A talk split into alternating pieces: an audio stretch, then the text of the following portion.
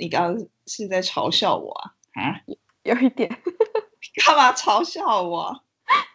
动来动去的。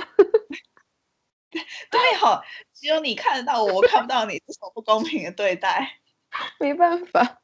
我的网络不稳嘛。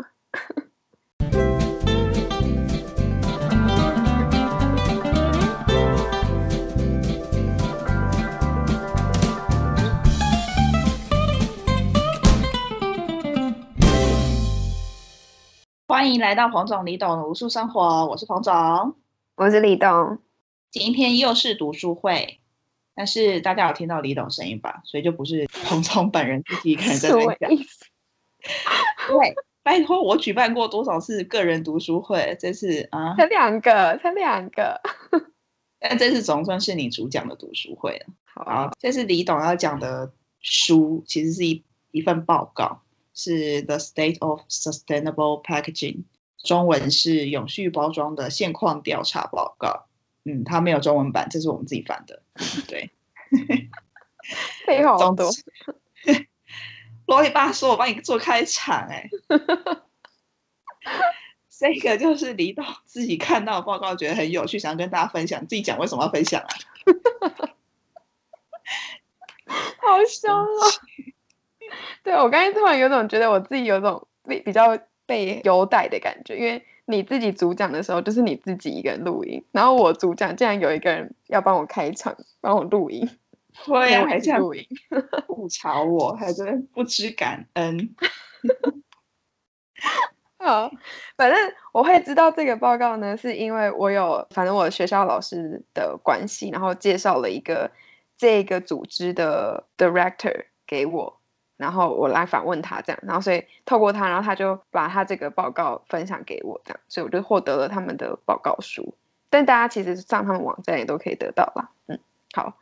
总之，为什么会想要讨论呢？除了说这本我自己读起来觉得很有趣之外，也是因为这也是一个自我检讨的过程。因为在跟那个 director 访问的时候，他跟我讲的一句有一种深深打中我的心的感觉，他就说。他们在做的事情比较不是像 NGO 一样是站在企业的对立面去做批评跟抗议，他们是在做理解跟陪伴，陪伴着这些企业去找出他们觉得可行的方法，就是彼此大家都觉得可行的方法，然后来真正一起去解决永续的问题。然后，所以我就自己觉得，以前刚开始我们粉砖的时候，我就是一个。哦，我看到问题，我就一直狂骂骂骂骂骂骂，然后就是觉得看什么都不顺眼，只要不是像我想的那样做的话，就觉得你们搞什么东西啊？为什么要这样？什么什么之类的，就是觉得不应该再继续做这样子的事情。就是我除了批评之外，我其实应该先去理解他们为什么会有这个状况。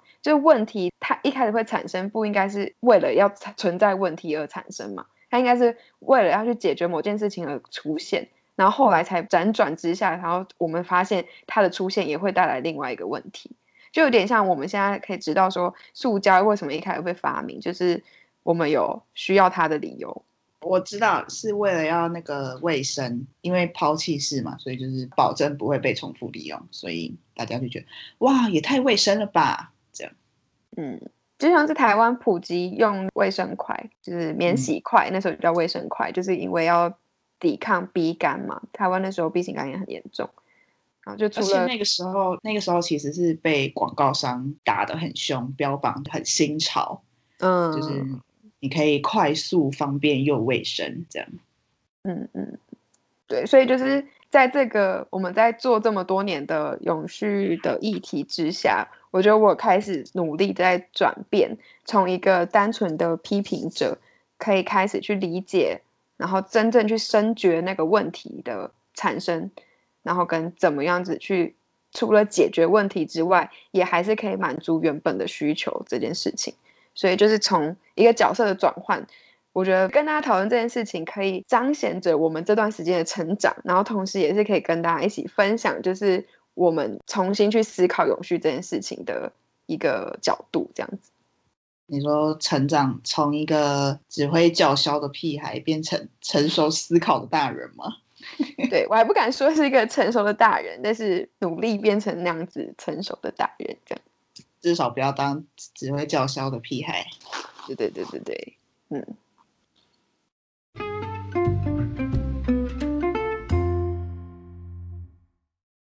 好好，那 我要问问题了，你不要打断我问问题。我今天就扮演那个老高与小莫的小莫，李董就是老高。那人家小莫都接的很顺，你自己在那边顿什么顿？我就第一次当小莫，也奇怪。那我现在问，你就不要打断我。让你对。小莫发问，请问一下，那我们为什么要讨论有序包装，而不是去除掉包装这件事情呢？没有包装不就是最有序的方法吗？我们就不需要再多生产一个东西了。哦，对，就是这个问题也是我觉得一开始大家会觉得很极端的想法，所以我们那时候才会很崇拜。无包装商店啊，什么什么，就觉得对啊，我去超市看到一堆一堆塑胶袋就很烦，很生气什么的。但是这个报告书也是一样，带我们回到包装的历史，然后在最源头，为什么包装会出现？嗯，好，我懒得讲那些历史，但总之就是人类现在发展到现在，大家应该也都知道，就是我们的生产是已经。不是在属于自给自足的这种情况，是大家全人类在分工。他的说法就叫做 “production has been centralized”，就是我们的生产是已经集中化的，但是我们的 consumption 是 decentralized 的，就是大家的消费是散播在各地。所以，当我们从集中化的生产要分配到这么分散的消费群的时候，保存跟运输这些东西就开始变得很必要。这两个东西的必要性导致我们包装的存在的必要，所以我们现在就是即使已经知道包装很讨厌，可是却也不能够把它舍弃。对，那所谓的包装的功用，我想大家应该都知道，但我还是更具体的跟大家再复习一下。就是首先有分装的功用嘛，就是比如说他在收割了一大堆米之后，你要怎么去获得这米？他不会这样子直接哦把米这样撒给你这样。所以他就可能需要米袋，这样一袋一袋装。等一下，你为什么饿什么饿？你刚刚是有做动作，只是我看不到而已。前面这边嘲笑我做动作，自己还不是偷做动作呢？不让别人看到。没关系，我们就是 YouTuber 嘛，就不管是 Podcaster 嘛，对不对？就是大家可以自己想象我的动作。对不对？嗯，反正就是撒米，它不是撒出去，它是必须要有一个一袋一袋的米袋这样子分装的功用。然后接下来就是保护的功用，所以你在运输过程中，它可能怕撞击，比如说蛋，你如果直接这样子运输的话，可能就是直接碎裂之类的，所以你有保护的作用。然后再来就保存的作用，就比如说那个，比如说有东西，有些东西饼干要密封它才能保鲜，打开了它就会软掉。嗯，很好。然后 我我的小莫当的很称职哎，我很棒啊。那你有点说话的地方吗？好险哦。然后下一个就是利于运输跟铺货，所以就是比如说它的肉块，它可能如果直接整只肉这样子送的话，它会很占空间，它没有办法达到最高的效率，所以它就可能要去做一些分装、切割什么这些，所以就必须要要有包装做这件事情。然后再来就是提供产品资讯，因为我们现在其实很多产品的资讯揭露都是要仰赖外包装做这件事情。这样基本上就是这几个大家应该都很清楚包装的功用。我们现在要舍弃并不是这么的容易，我们可能做到的就是，比如说我们去传统市场不用看到塑胶袋这样子，这是最已经是最终端了。可是其实前端我们看不到的部分。那些包装是才是最大的问题，然后那些是很难去舍弃掉的，所以这就是有办法，就是替代品嘛，保留这些功能，但是用不同的形式来处理。这就是这个主题啊，永续包装嘛，就是我们就是要去思考怎么样维护它原本的功能，可是是跟这个社会环境是可以共存的存在这样子。好，反正你刚刚的问题就让我。就是在 A 口回为什么要跟大家分享这件事情嘛？就是说要去理解。那理解的话，就是在这个我们要做永续包装的这个事情上，也是一个很重要的存在。因为你首先要去理解这个包装对于这个产品的存在意义是什么。因为每一个存在的价值是不一样的嘛，然后那个不一样就会导致你要去发展它的永续包装的途径就会不一样。比如说化妆品、保养品这种产业的包装，它包装可能就已经是它产品本身的一部分，所以它这个东西的存在跟比如说你买一个玩具，然后玩具外面的一个套子，这个概念是完全不一样，一个是可以分离式的，然后一个是它本身结合式的东西。那这两个存在的必要性完全不一样之下，你要去发展它的永续途径就会完全不一样。这这就很好笑，就是我们这样既然就是已经知道它有用有存在的必要，那为什么还需要讨论它呢？就让它继续存在就好了，不是吗？就是好像很多人在 argue 的过程就会变成这样，就是如果今天环保同学说哦，你不要再用这个这个这个包装，不要用不要用，然后他就跟你说，可是我们必须要用，哦，就有点像。以前我 PO 了一个巧克力的贴文，然后它那个是一个纸盒，里面装的巧克力，然后可是它的纸盒外面又还有一个塑胶包膜，然后那时候呢，我就 PO 出来说，我真的不懂为什么要有这个塑胶包膜，然后就有一个营养系的朋友呢，他就回我说，呃，我觉得可能是因为怕长蚂蚁啊，或者是防止台湾的湿气啊等等的因素，所以需要这个塑胶包膜。对，很多时候吵架就会变成这样，就哦。好，我所以我知道它有存在必要，然后就停在那里，就好像不需要再去处理说这个包装问题。但是问题就是在于，我们还是得必须要去正视这个问题，就是因为它虽然有存在的意义，可是它的存在却已经带来的更多问题。就比如说，现在这个议题会引起注意的原因，那些微塑胶、海洋垃圾袋的问题，微塑胶的问题是已经到遍布在我们人类的食物链里面，你吃到的、没有吃到的动物，可能都有吃到这些微塑胶。然后甚至是存在他们的血液里面。之前也有调查说，我们喝的水里面都已经有测出有微塑胶，所以诸如此类这种已经危害到我们自己本身的问题了，就已经真的是不得不重视的问题了。所以，即使包装有存在的必要，可是我们仍然应该要认真的去研究有没有更好的替代方案。这样子，嗯。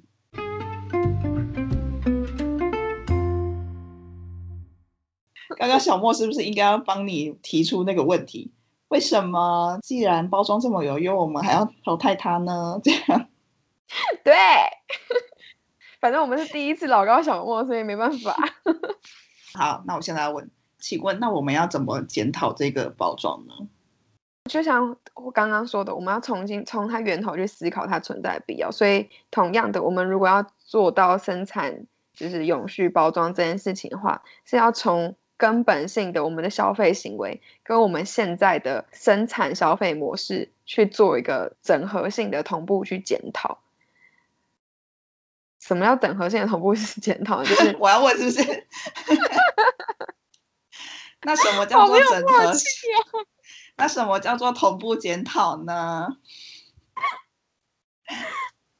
这个的听起来很玄虚的一个词汇，就是什么整同步检讨、全整合性思考什么什么之类的。简单来说，就是我们要追根究底，去发现我们的问题。可是我们没有办法一下就跳到那边去，就是因为我们现在还在很后端，我们大家还只有看到这个海洋垃圾袋的问题啊，看到塑胶的问题什么之类的，所以可能没有办法直接跳到那边去，所以。这本书它其实就有提出一个很完整的研究架构，或者说理论思考，它是可以带领我们循序渐进的往这个方向迈进。那渐进模式是怎么样呢？它一样是等于是从我们整个包装的历史来去分析，人类经历的第一个阶段就是叫做 letting things be，随它而去吧，就是随便它发展都可以。那为什么那时候的包装可以随便它去呢？就是因为在一开始的时候。首先，我们当然那时候人口没有那么多，然后消费也是比较小，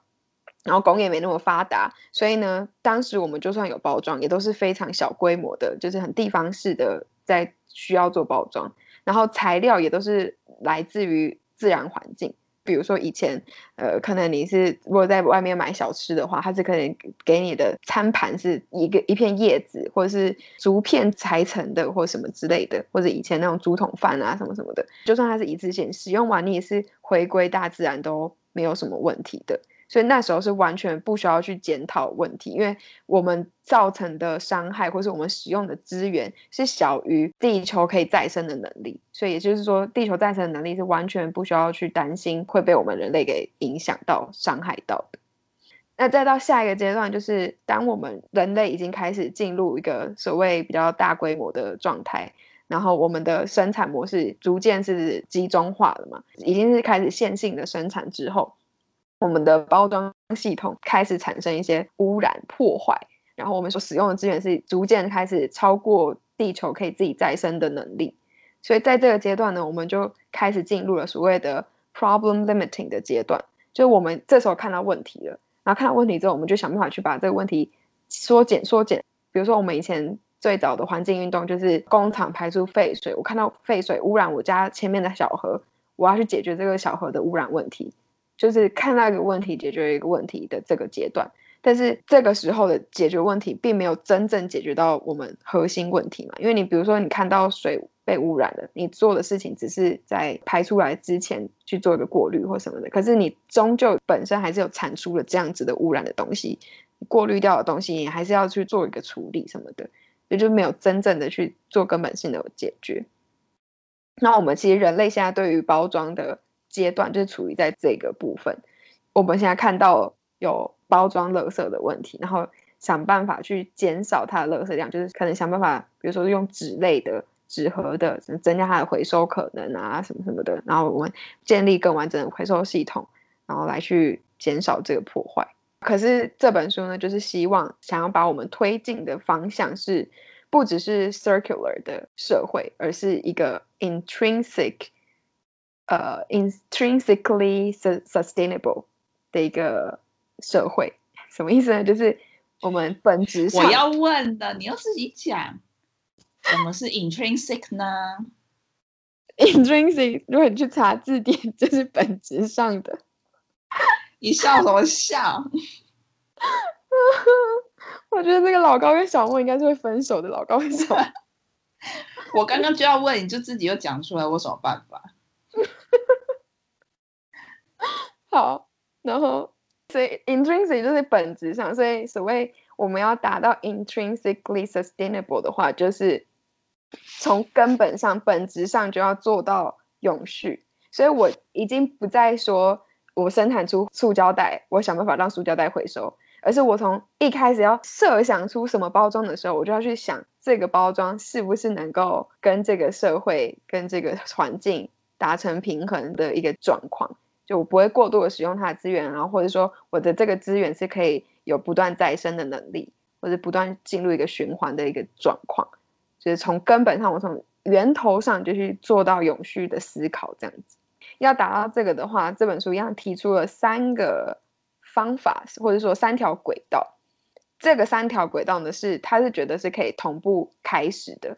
然后只是说在。不同阶段，或者说以短中长程来看的话，每一条道路能够到达的程度会不一样。第一个方法呢，就是所谓的 recycling，然后这个是我们现在基本上所有已开发国家应该都已经建立好蛮完整的 recycling 回收系统。那在这个这个阶段，或者说这个方法走这个 track 的话，我们的方法基本上就是去增进垃圾处理的系统。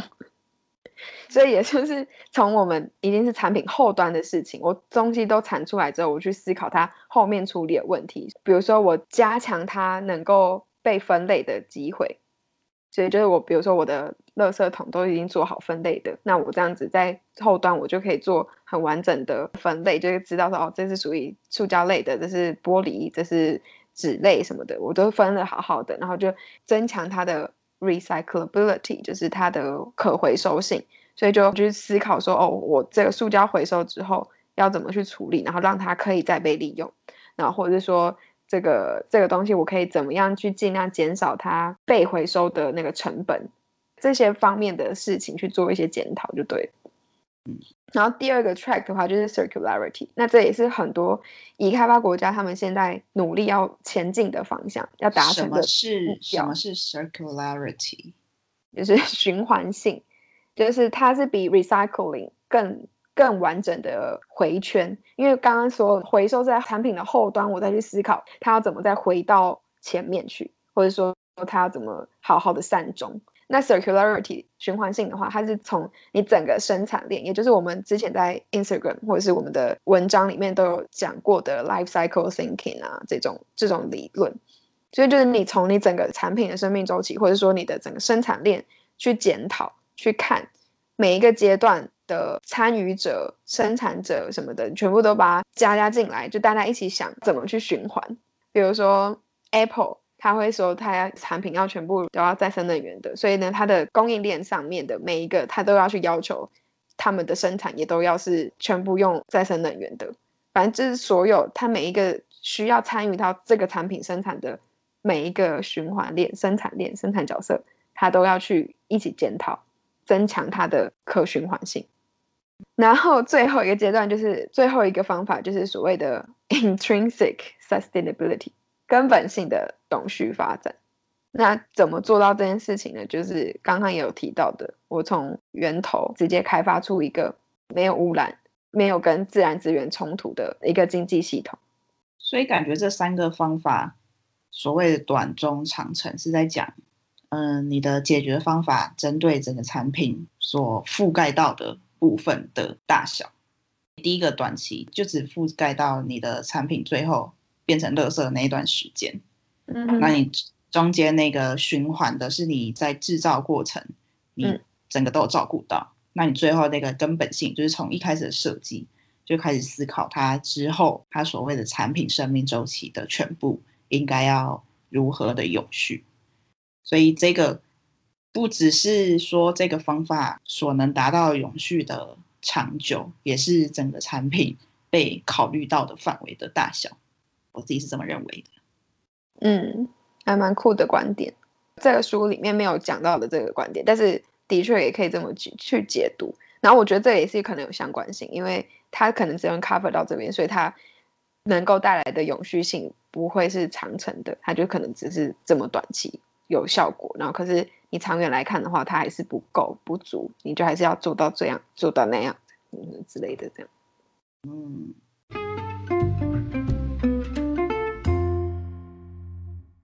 那刚刚讲了这三个 track 之后，那我们现实生活中目前是执行到哪一个状况？嗯，基本上已开发国家的 recycling 这个阶段，基本上都做的蛮完整的，就连台湾应该也都算是已经完整，系统都建立好，只是它执行当然可能不够完整，但是我说系统已经都架设好，所以大家都在往 circularity 的阶段发展。然后开发中国家的话，可能在挣扎于第一阶段，他们可能连 recycling 的这个设备啊、基础建设都还没有真的很完整，所以就是还在努力往第一个阶段完整化的方向。但是不管怎么样，整体来说，整个社会整体社会对于包装的问题的反应，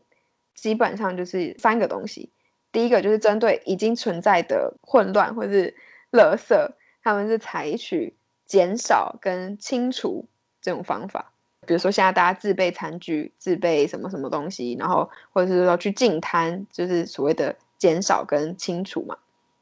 然后再来就是另外一个是增加我们的回收率。开发中国家要往完整化 recycling 这个阶段的话，他们也是必须要先增强它的回收率。增强回收率的话，他们可能比较努力的东西是在于他们的设备上的升级。可以让更多的材料，或者说更多的废弃物，是可以再被回收、再制成有用的原料，就在这个方面。然后，如果说是已开发国家，他们正在往 circularity 循环性这个方向去发展的话，那就会是说，在于每一个生产阶段，他们都要努力的去找寻每一个东西的回收再利用性。即使我们以前觉得再怎么样废渣的东西，都要去找出它的价值，让它可以回到生产链，而不是。直接进入所谓的掩埋场或者是分化炉什么的，所以基本上整体社会现在的阶段就是属于减少、清除跟增强回收，就这样。嗯，也就是说还没有开始从根本性的达到永续吗？嗯，我们都离那边还很远，基本上就还在第一、第二阶段这样子。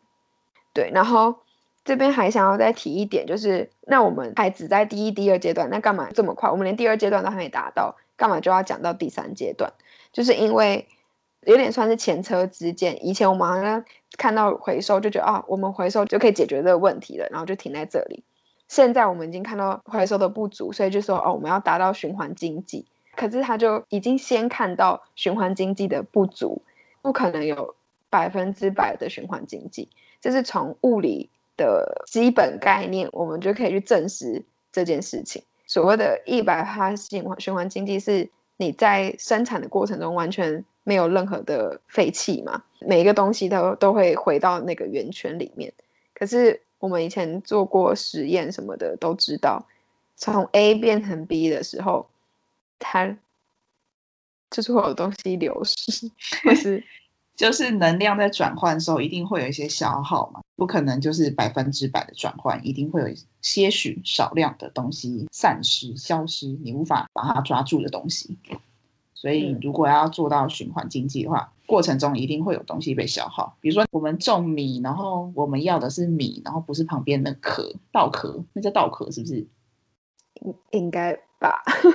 那假设是稻壳。你要把稻壳做成鞋子，稻壳本身是废弃物。你想说，嗯，我已经做得很好，我在循环经济，我在做回收。但是你在制作过程之中，一定会牺牲或是无法用到完全全部的稻壳去做鞋子，因为你就是在做的过程中，一定会有一些废弃物产生，不可能有一个制作过程是完全没有消耗东西。所以这才是说，为什么循环经济是没办法百分之百，因为它没办法把全部的稻壳。都来用来做鞋子，一定会有部分稻壳是被牺牲，然后无法完全利用的那一种的。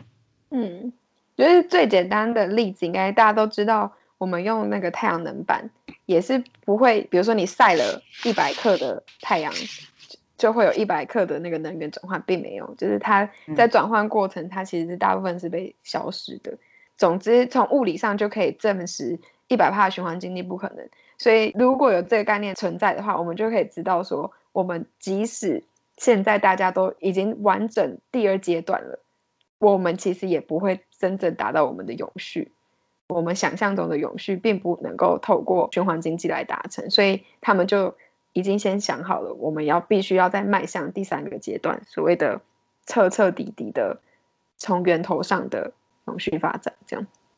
那这样会是像我们之前讲的循环社会吗？因为我们之前也有讲过一集是循环经济不够，我们应该要做到循环社会才够。嗯，其实我觉得他们概念是蛮类似的，因为他已经不是只有看产品本身，他是把整个社会一起集体来思考这件事情，然后每一个人都是参与在这个里面，然后每一件事情都是必须要在从这个角度去思考，就是整体性的发展。然后，另外想要跟大家讲的是，那个讲到彻彻底底的永续发展的思考的时候，很多人就是会想到重新利用这件事情，就是一再的重复利用，所以我们才会自己带餐具啊什么的，就觉得这些东西是可以一直不断在利用的嘛。然后，但是这个东西到现在其实是已经发展很久，可是都还没有获得所谓的市场上的成功，全面性的去取代。原因就是因为我们缺乏了所谓的消费者中心的思考能力，或者说设计能力。因为过往我们做的包装都是产品端，它只是要去思考怎么样去设计一个符合这个产品需求的包装，然后怎么去符合它整个运送过程的包装，就只要这样就好。但是现在我们如果要做所谓的重复利用、一再的回收啊什么什么之类这种东西，就会变成是主角会是使用者，而不是生产者。我我现在等于要 care 的就已经不是你生产者方不方便怎么样怎么样，因为你要 reuse 的话，就是要重复利用的话，重点就是在利用的那个人嘛，他愿不愿意去重复利用，他能不能够去重复利用，这才是重点。所以，我们应该要去把设计的重心从生产者转化到消费者。那这样是不是跟之前也有讨论过，就是现在已经不是在卖产品，是在卖服务这件事情有有点关系？嗯，也有也有一点关系，就是我们更重视的思考端已经要转化就对了。就是卖服务的话，也是等于重点就也不是我生产的生产什么产品了，而是我要看使用者怎么去使用这个服务。所以重新去设计的那个商业模式或者是产品包装什么的，主角都会变成是使用者这样。因为使用者基本上也不会太介意你用什么材质去做那个包装，我只要我的产品是好好的被送来就可以了。我们使用者在意的是那个服务，而不是说他用多高级的包装纸之类的。对，所以就是刚刚讲说产品包装的转化，因为你过去只是需要去考虑说我这个产品它可能需要的是能够完全密封的这个特性，然后可是这对于使用者来说，他根本不在意，他在意的是我方不方便使用。比如说你如果要我重复使用的话。要怎么样去不改变我自己本本身的行为模式太多，然后我就可以达到一个惯性的消费行为。就这件事情对于能够普及这样子的服务很重要。假如说你如果不懂得消费者平常他的生活模式是怎么样，那你就永远不会去设计出一个让他觉得方便，然后让他愿意来不断回购的一个服务。这样子，我觉得很明显的一个反例就是纸吸管。就它的出现会让塑胶吸管更受欢迎，就是因为纸吸管那么烂，就是泡没多久就会烂掉，而且也是一次性，所以大家都更加喜欢塑胶吸管，而更不喜欢纸吸管。这样，嗯嗯嗯，我记得我们以前上商学院的课的时候都有被提到这件事情，就是他们很多时候要做就是什么产品服务调查，就是使用者体验调查什么之类的。哦，还有现在很流行的什么 UI UX 啊。都是要以使用者体验为中心嘛，代表我们其实商业是很习惯做这件事情的，是很习惯去以消费者为中心去思考的。那为什么包装这件事情不行呢？我们为什么现在就是在转化过程不能够再更以消费者为中心去思考呢？就我们可能需要更多的这方面的研究跟数据，才能够好好的去推动这件事情，这样。因为像刚刚那个纸吸管的案例，就是他没有以使用者为中心，他只是想要回应政策而已。嗯，他只是想要生产一个生产模式可以照旧，因为他就是一样照旧购买一次性使用的吸管，原本的生产模式也不会改变。我说就餐厅而言，嗯哼，但是他并没有考虑到使用者对于这种服务的接受度以及使用习惯。嗯。它也等于是忽略了我们刚刚最开始讲的这个东西对于产品本身的意义存在的价值是什么，所以就是吸管对于使用者本身存在的意义是什么？你怎么会去觉得说纸吸管可以去取代塑胶吸管呢？如果它的本质上就有一些不同，甚至是它的存在是冲击到这个存在价值的意义的话，那就根本不应该成为替代品这样。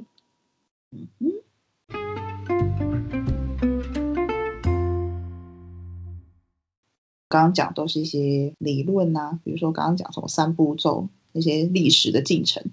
那他有提供一些具体的建议吗？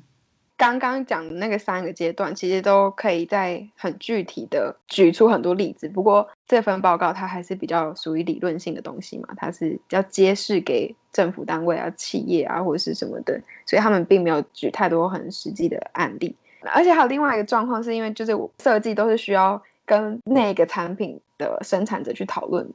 所以不是能够直接就是这么泛泛的，就是大家则，嗯，对对对对对，这样，所以所以他们所谓的具体也还是没有真的很很很很具体这样。那这边就先讲几个，我觉得已经算是比较具体的东西了。好，首先第一个就是包装跟产品息息相关，这也是我最开始讲的那个嘛，就是你要去思考这个包装对于产品的意义什么的。所以呢，你在做永续包装的设计的时候，其实是要连同产品一起重新思考的。他们必须要同步的去演化，因为很多时候你如果包装本质是没有改变，或者说你本身的生产模式或是商业模式没有去做改变的话，包装自己改变是有相当的困难性。这样子，这就是你刚刚说消费行为与生产模式必须同步检讨。的意思吗？嗯，生产消费模式的全面性检讨，那个是更大的东西。然后我现在讲的包装跟产品，这是一个细项。就是刚刚说的是所谓的模式，就是生产模式、消费模式，必须要同步检讨。因为刚刚前面有提到，我们对于包装的需求，比如说我们现在的生产就还是是一个集中化的过程，我们没有达到说自给自足，或甚至连 localize 就是地方化都没有的话，那我们就很难去做到不需要包装这件事情。所以，这个从生产模式上整个大规模的事情，你就必须要去重新的检讨，可能要去重新去达到找到一个平衡点，是我们可以跟整个社会环境都舒服自在的一个方法。说在地小农可能比较新鲜，就是所需要的包装跟还要跨海运送过来的产品比起来的话，所需要的包装比较少。嗯。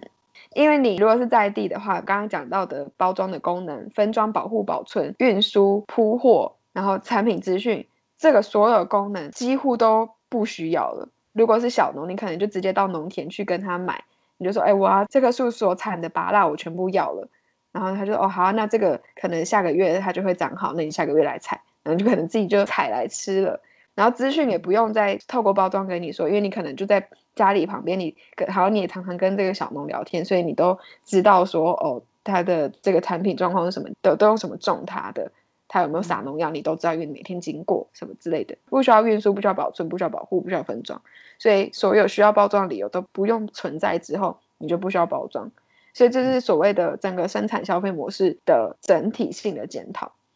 但不是所有的产品都是这样嘛，所以这只是一个很概念性的模式，也要怎么去演化。才能够达到所谓的根本性的永续。然后现在我刚才提到的第一个建议，包装和产品必须要同步演化，这个是比较小的事情。就是我现在不管我的整个生产模式是怎么样，我的包装是跟着产品在走的。所以我今天产品变成什么样，我我的包装才有可能可以跟着变成什么样。刚刚有讲到嘛，就我们一直以来的包装设计都是以生产者为中心，所以。我必须要去找到适合这个产品的包装设计，所以这个东西如果你产品没有去改变的话，假如说它仍然是一个容易变质的东西，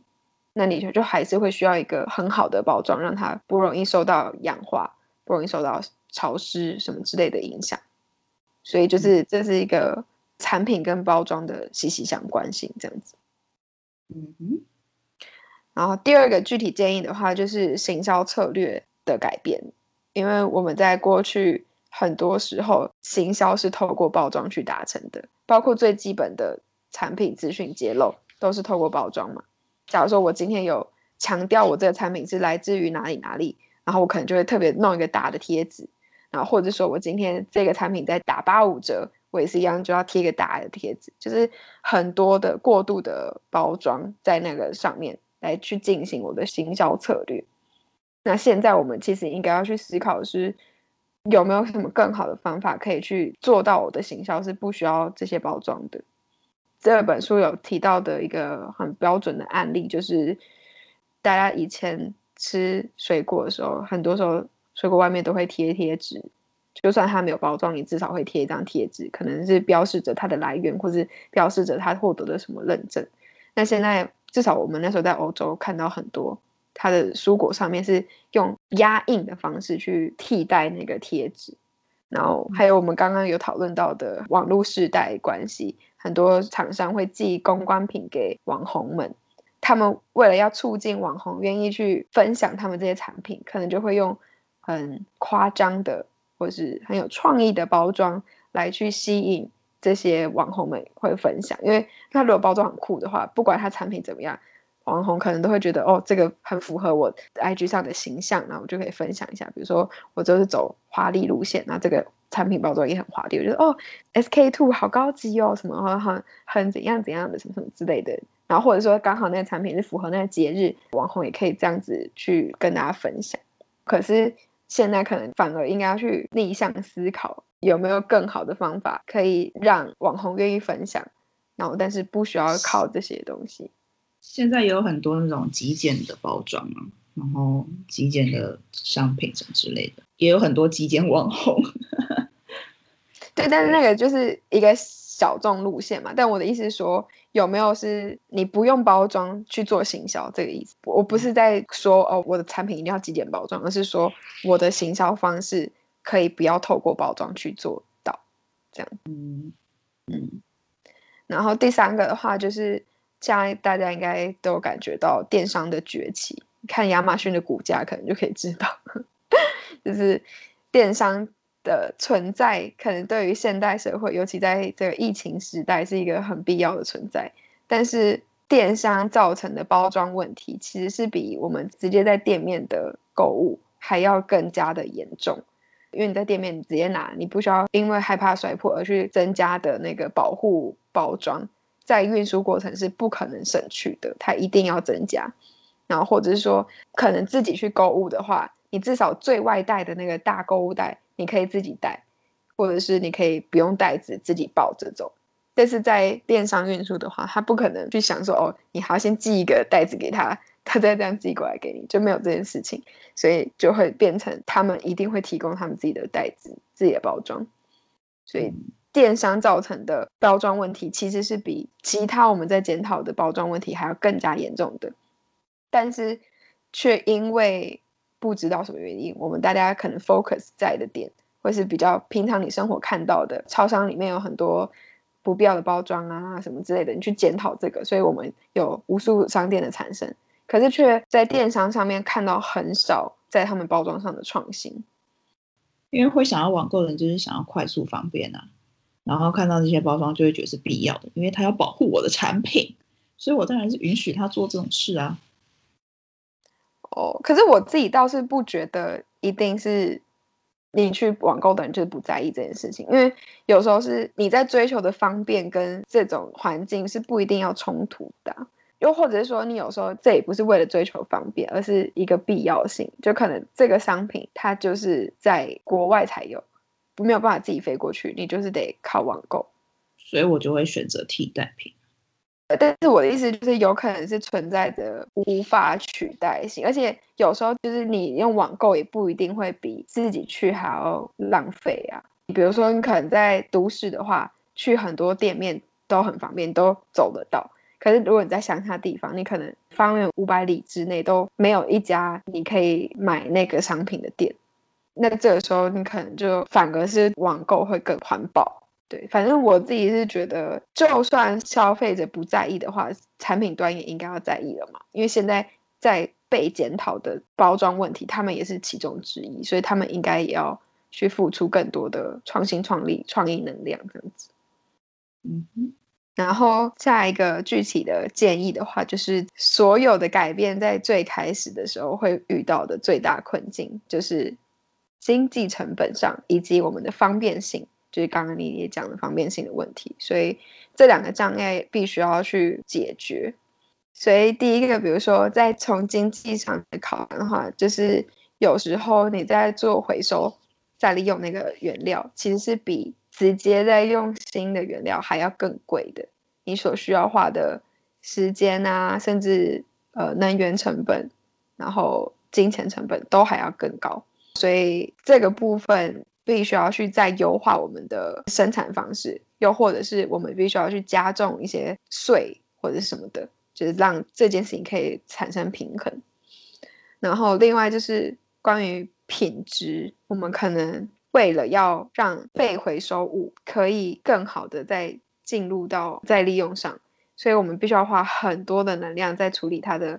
原本的颜色啊，然后它的气味啊，或者它外观的改造上等等，就是这些东西都需要再花更多的成本或者是技术要去解决。然后再来就是这个是很吊诡的一件事情，就是在我们包装一直要要求简化的过程。反而在这样的趋势之下，我们已经妨碍了回收物的规模经济。什么意思呢？就是我们现在就是一直被要求塑胶要减量，所以可能很多原本是用厚磅数的塑胶袋，他们都改用比较薄型的塑胶袋。之前去日本好像就很明显嘛，在他的那个便利商店，他那个塑料袋就是薄到不行的那一种。在这一端来看的话，你会觉得哦。好，我至少减少了那个原物料嘛，减少那个使用量，但是相对来说，它却反而妨碍了回收物的规模经济。首先，第一，这种薄型的，它直接再利用的可能性大大降低，它可能用一次它就已经弹性疲乏，或者甚至破掉，所以它再利用的可能性就变低。第二，它到回收厂的时候，它因为太轻了，对于回收公司来说，要处理起来是不敷成本的。就是它原本后帮书，它可能很快就可以达到它处理的成本效益，它处理一次，然后就可以得到这样子的价值。然后可是现在这么薄型的状况下，他处理一次，然后最后获得的东西反而是小于他成本的，所以他这样就不敷成本之下，他可能就不处理，所以就妨碍到这些东西可以在。进入回收或者是甚至循环经济的这个系统里面，所以这些问题我们必须要先去解决。这个东东西要去解决，就是可能真的就是要从很多技术层面、知识层面，然后政策层面，甚至消费端的意识层面等等，一起共同的去解决。下一个具体的建议呢，就是我们有很多材质现在都非常缺乏研究。即使是乍看之下好像比，比如说比塑胶还要好的材质，好了，我们就直接就赶快大量的采用它。可是我们在大量采用它之前，其实是没有做更深入的研究，所以我们其实是不知道说这些东西能够再被利用的可能性到底有多好、多高，或者是说它在生产的过程中对我们整个环境的伤害又有哪一些。就是这个所有的东西，我们都应该要更谨慎一点。既然已经有前面这么多前车之鉴，现在在用任何新的东西之前，都应该要再更深入研究，然后再再来去使用它。这样子，接下来呢，就是我们在我们的各大平台上都已经有不断提到过很多次的，就是我们的产品包装的设计应该要去纳入 planetary boundary。所谓的 地球的九大极限，然后还有我们的 life cycle analysis 生命周期的分析思考，这两个都必须要再纳入到我们的产品包装设计上。嗯，所谓地球极限，就是我们要认清地球有哪一些必须存在的元素，我们如果使用到超越了它能够忍受的范围的话，我们就会陷入一个危机。这样，所以。如果能能够认清那个极限在哪里的话，也有助于我们在设计上去选择材料啊，或者是选择我们的生产模式的一个考量。然后生命周期的话，那就也是一样，我们之前一直不断的讲的，就是你要去想想看，它能够怎么走，走完它的那个生命，然后它怎么从源头走到最终，它是不是能够成为一个 loop，成为一个圆圈，是不是可以真的关闭起来，然后它。在这个过程中，要怎么去减少它的污染、它的浪费什么的，每一个阶段的更完整的去思考它。但感觉就是思考的范畴要更广，因为你比如说你想到地球的极限，还有那个生命周期，都不只是在看某个阶段，比如说产品被生产出来阶段，或者产品正在生产过程，就是在看全部的东西。看得更全面性、更广泛的感觉，没错，就是因为毕竟你要达到 intrinsic 的 sustainability 嘛，所以你必须要很全面性。最后一个比较具体的东西呢，就是所谓的回收率的计算，应该要从量化的资料转化成质化的资料。这个主要是针对现在欧盟他们的一个系统。其实应该全世界大部分都这样了，但是他们举的例子是欧盟，因为他们现在比如说塑胶的回收率是达到六十几 percent，然后可是这六十几 percent 呢是指说它的分母是所有的塑胶的产量嘛，然后分子就是被回收回来的塑胶，但是这个被回收回来其实可能有一大堆是不能够再被利用，就是回收可是不能再利用。回收回来，可是我只是把它再拿去焚烧，回收，然后我只把它拿去丢弃，就是这个回收回来的，虽然它量很大，可是它的值其实没有什么，就是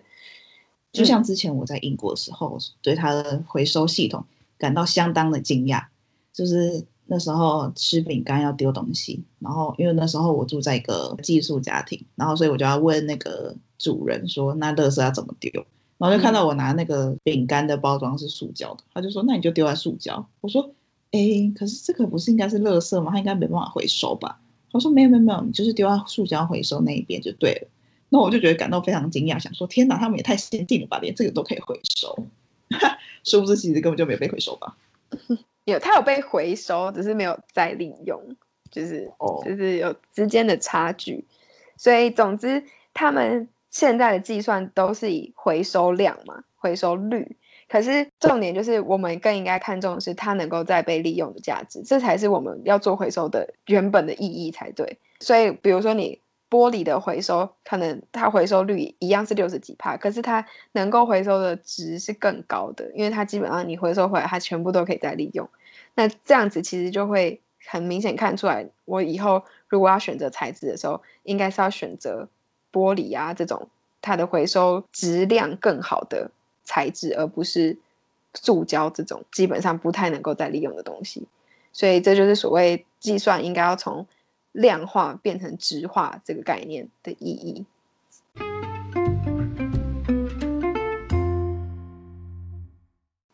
好，这以上就是他们比较具体的一些建议。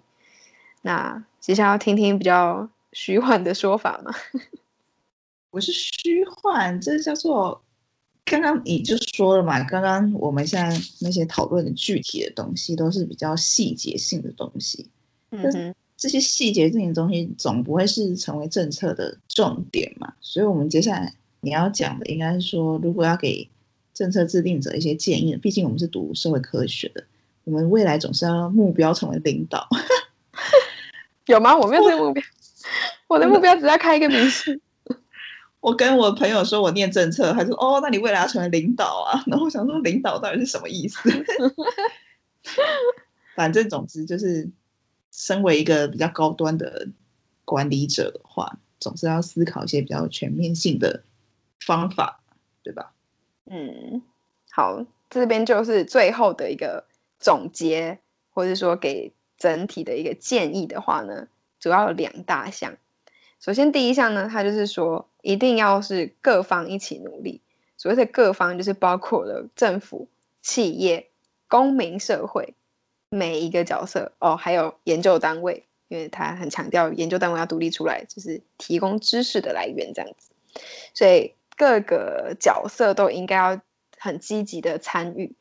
为什么呢？因为已经不再是看到一个问题，你就可以知道哦，这个问题就是谁谁谁产生的。就我们有一再强调永续发展或者说永续的问题，它就是一个很复杂的事情。比如说，好，你 A 为什么产生这个问题？A 是为了要帮助 B 做到某件事情，所以他才做了某个生产，导致了这个废物。然后 B 为什么他需要 A 这个服务呢？可能又是因为 C 巴拉巴拉，所以你就扯来扯去之后，就发现哦，全世界都跟这个问题有关啊。也就是那个著名的得奖感言嘛，没有人是局外人，每一个人在每一个议题上都有他扮演的角色。有可能直接，有可能不直接，就是你可能不知道，但是你可能也是扮演的一个角色。嗯，所以呢，提醒你不直接就是间接。哦，对，谢谢你的中文教学，谢谢小莫，谢谢小莫。嗯，不客气。所以，总之，我们就是必须要有每一个角色的加入。这也又再回到我一开始说为什么要跟大家分享嘛，就是我们再从一个旁观的一个批评者变成一个实际的参与者，你已经不能够只是骂一骂就把这个责任就丢给那个人，你要认清说自己也是参与的角色之一，你肩上其实也是有这个问题的责任的，所以我们大家都必须要一起努力，这样子。好，这是第一个建议，然后第二个建议呢又更困难了。你好像那个毕业典礼上台致辞的长官，就是讲一堆之后就会说：“好，这是第一个，那接下来第二点 怎么样？怎么样？”其实大家就早上已经想关掉了，就是 听到第一点，然后就好，可以了，够了，这已经够无聊了。好，反正第二个呢，他真的就是他有点像程序第一个，他说要各方努力嘛，那可是。到底要怎么各方努力呢？所以他第二个就是提出了说，我们需要一个启动这一切的一个引擎。那个引擎可能是一个组织，可能一个单位，一个政策，可能是一个 whatever，我不知道它可以是什么东西。但是这个东西的存在，它它能够去促进，然后去引导，去启动，去扰动这些这个转变的发生。它能够扮演一个中介者去。拉到所有的参与者，可以都能够很积极主动，然后又可以很自愿自发性的参与这一切的改变。所以这个东西会是什么？可能是一个很棒很棒的诱因，然后也有可能是一个很糟很糟的灾难，然后迫使大家就必须要很积极主动、很自愿自发的去做这件事情。就比如说，我们也还在经历的这个 COVID-19，可能就是一个例子，就是逼迫我们大家必须要很积极的去回应，去做出一些改变。所以这个引擎到底是什么呢？当然，这篇报告当然是希望我们是。可以是一个积极正向的东西存在，而不是反向的逼迫。其实我读完之后，我也不知道他这个建议到底是要给谁看的。就是你跟大家讲说，哦，我们需要一个这样子的引擎，那所以呢，谁谁可以帮你找出这个引擎？就是，所以我才会说这是很虚幻的东西。就是他讲了大家都可以理解的东西，可以可以想象到的东西，可是听完可能就觉得，哦，所以呢，我要怎样？你要我怎样？就是会没有办法促进行动。所以我才说他是虚幻的，嗯，因为他自己也还没想到吧？对啊，所以他就有点类似跟大家喊话说：“你们知道吗？就是有这个蓝图在这里哦。那我觉得需要这样子啦，但是要怎么做我不知道。但是我跟你们讲，我觉得我们需要大家，我们一起想好不好？因为说不定有人没有想到这个方向，但是他可以想到具体的方法。对，所以这这这是一个很好的喊话。”对，所以我也 帮帮他再喊给大家听，这样子。对，如果大家有具体的想法，可以跟我们说，或者也不用跟我说，你就直接去做吧，做然后叫我叫我一起加入，帮你一起做，或者跟你一起做这样子。不行，要跟我们说，最近有很多人都来找我们，我们觉得很开心。哦，对啊，我是说，不用不一定要用说的，你可以做了，然后做了之后。就是发现哦，我们其实也可以帮忙做什么，或者一起做什么，你就跟我们说，然后我们再一起做。对，所以，我们前面还是有一些具体的东西，大家还是可以去想象、去思考。有可能你现在在的职场上，或者是你自己的生活中，就可以做到的一些事情。嗯嗯嗯。好，那以上呢，就是李董这一次算是百分之八十独秀本来想说一枝独秀，但也不是百分之八十独秀的读书会。